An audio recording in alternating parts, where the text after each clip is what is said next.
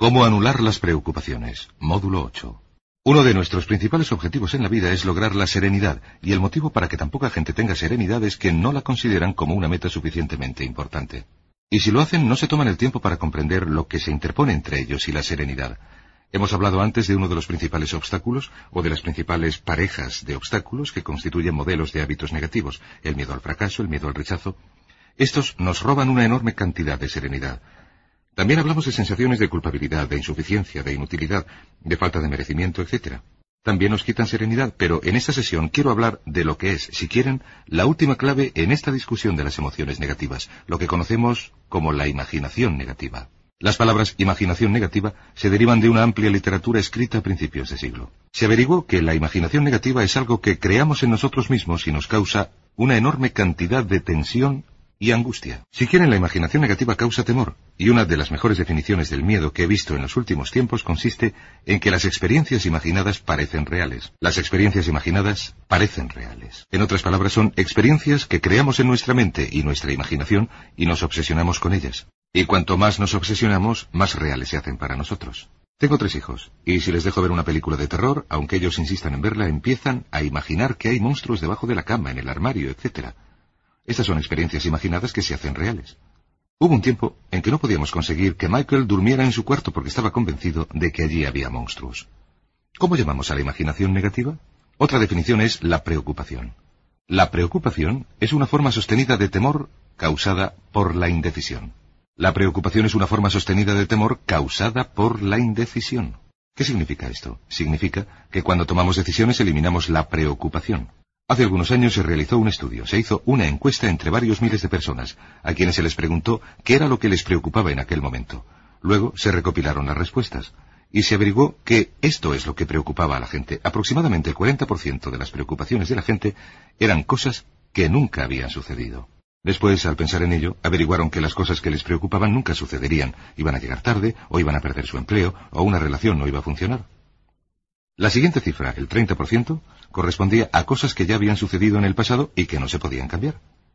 El 12% de las preocupaciones eran preocupaciones de salud, en la mayoría de los casos innecesarias. Creían que tenían un dolor o una enfermedad o un trastorno que en realidad no existían. El 10% de las preocupaciones de la gente eran preocupaciones sin importancia. Les preocupaba no tener suficiente calderilla para el aparcamiento, o que alguien no les llamara, qué cosas tan importantes. Solamente el 8% de las preocupaciones tenían un fundamento. Y de ese 8%, la mitad estaba fuera del control de la persona. Les preocupaba que la China invadiera el Vietnam del Norte y cosas por el estilo. ¿No les parece que la persona nada podía hacer al respecto? Esencialmente, la investigación demuestra que hasta el 96% de todo lo que nos preocupa o más no tiene importancia. Nunca sucedió. No merece la pena que nos preocupe. ¿De dónde viene la preocupación? Pues de una mentalidad preocupada. Si creció en una familia en la que el padre o la madre se preocupaba continuamente, probablemente usted también se preocupará todo el tiempo. Es una reacción condicionada. Les vio preocuparse y quiere ser como su padre o su madre porque eran las personas más importantes de su mundo, de modo que usted también se preocupa. Conozco a niños de cuatro o cinco años que son especialistas en preocupación y se sientan con sus padres a preocuparse aunque no haya motivo, aunque lo único que exista sean experiencias imaginarias que parecen reales. Nuestra tarea consiste en eliminar la preocupación y les voy a dar dos o tres ideas sencillas que pueden utilizar. La primera, que es una de mis preferidas, es sencillamente esta. Vivan la vida día a día. Día a día. No se preocupen por lo que pueda suceder mañana, no se preocupen por lo que pueda suceder dentro de un año o seis meses. Sencillamente hagan todo lo que puedan ahora. Roosevelt dijo una cosa preciosa. Dijo algo así como, haga lo que pueda donde esté y con lo que tenga, y no se preocupe de lo demás. Haga lo que pueda donde esté y con lo que tenga, y no se preocupe de lo demás. Viva día a día. Preocúpese de terminar el día, de aprovecharse del día de hoy. Como dice la Biblia, que el mañana se preocupe de sí mismo. En un día son suficientes los cuidados de ese día. La segunda clave para hacer frente a la preocupación, y yo tengo una enorme cantidad de retos a los que hacer frente en mi vida profesional, es esta. Hágase con los hechos. Esto es importante. Hágase con los hechos. No los hechos aparentes, los inmediatos. No los que parecen evidentes, sino los hechos verdaderos. Tómese el tiempo necesario para analizar una situación y averigüe la verdad del asunto. Yo he llegado a la conclusión de que muchas situaciones de preocupación se esfuman si se averiguan los hechos suficientes. Si le dicen que alguien ha hecho algo ha dejado de hacerlo, si averigua que se ha producido un cambio en su vida profesional o personal, o un cambio en una de sus relaciones, averígüelo. Llame a la persona en cuestión, busque la respuesta en la fuente adecuada, y a menudo verá que los hechos eliminan la preocupación. La mayoría de la gente que se preocupa prefiere preocuparse antes que dedicar tiempo a averiguar lo que de verdad está sucediendo. Pregunte a la gente, investigue, lea, haga sus deberes, averigüe los hechos. Por cierto, uno de los principales requisitos para el éxito en su vida profesional o en cualquier otro campo, en cualquier campo de acción, es obtener los datos que necesite, de manera que las respuestas sean correctas y estén al día. El tercer método es lo que llamo el destructor de las preocupaciones. Es una palabra, una expresión que se inventó uno de mis antiguos alumnos. Me dijo que esta expresión salvó, literalmente, su negocio y su salud mental. Es una de las técnicas más sencillas, es dinamita pura. Consta de cuatro pasos. Paso número uno. Si algo le preocupa, defínalo con claridad por escrito. Defínalo con claridad por escrito. Siéntese, dedique tiempo a escribirlo y diga, ¿qué es exactamente lo que me preocupa? Siéntese y escríbalo. Me preocupa tal cosa. Y describa la situación exactamente tal y como la vea. En medicina se dice que un diagnóstico preciso supone el 50% de la curación. Un diagnóstico preciso. Una definición clara por escrito es el 50% de la curación. En este sentido, un punto importante es que a veces, cuando uno parece tener un problema abrumador, resulta que tiene más de un problema. Tiene lo que se llama una situación en racimo. Tiene tres o cuatro problemas todos juntos. Si los define claramente por escrito, a veces los podrá separar. Uno, dos, tres, cuatro. Hay varios pequeños problemas, todos juntos, que le preocupan. A veces, si elimina una de esas dificultades, el resto se esfuma. A veces uno de los problemas de un racimo de problemas es la clave, y el resto pierde toda su importancia. Ténganlo en cuenta. Defínanlo por escrito. Paso número dos. Una vez que lo defina con claridad, esta es la clave. Determine el peor resultado posible. Determine el peor resultado posible. En otras palabras, pregúntese qué sería lo peor que podría suceder como resultado de esta situación.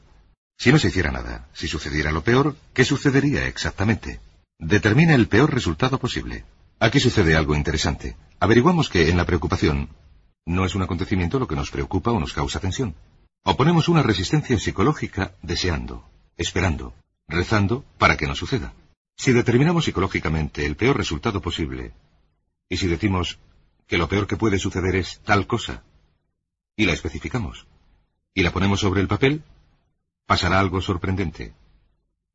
Las preocupaciones desaparecerán. Parecen esfumarse en cuanto definimos el peor resultado posible.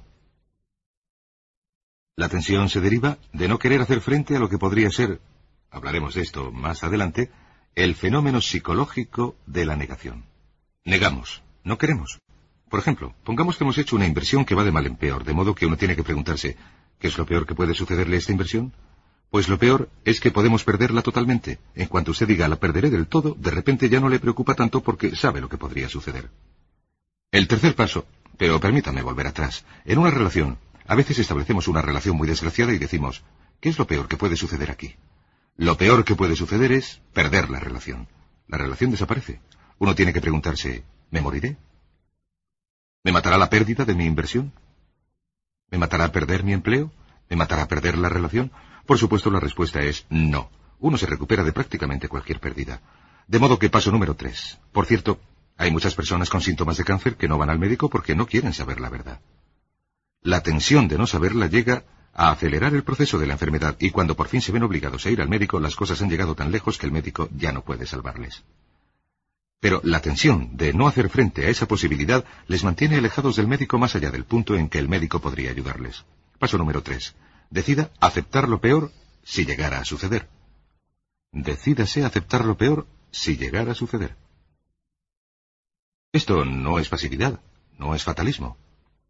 Dígase sencillamente, si no se puede hacer nada y sucede tal cosa, yo la aceptaré. Yo digo mucho este refrán. Lo que uno no puede curar, se lo tiene que aguantar.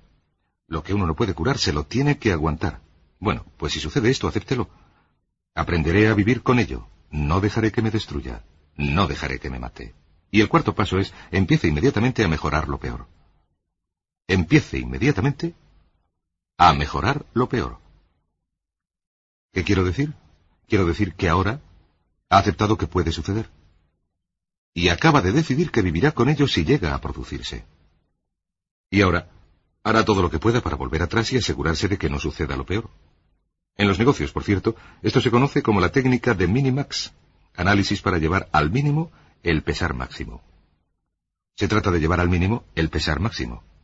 En otras palabras, consiste en decir qué es lo peor que me puede suceder y cómo puedo llevar al mínimo el pesar máximo. La técnica Minimax es una técnica enorme porque despeja la mente considerablemente y una de las mejores maneras de utilizarla es en realidad un método muy ingenioso. Coja un papel, trace una línea en el centro y escriba a un lado PRP.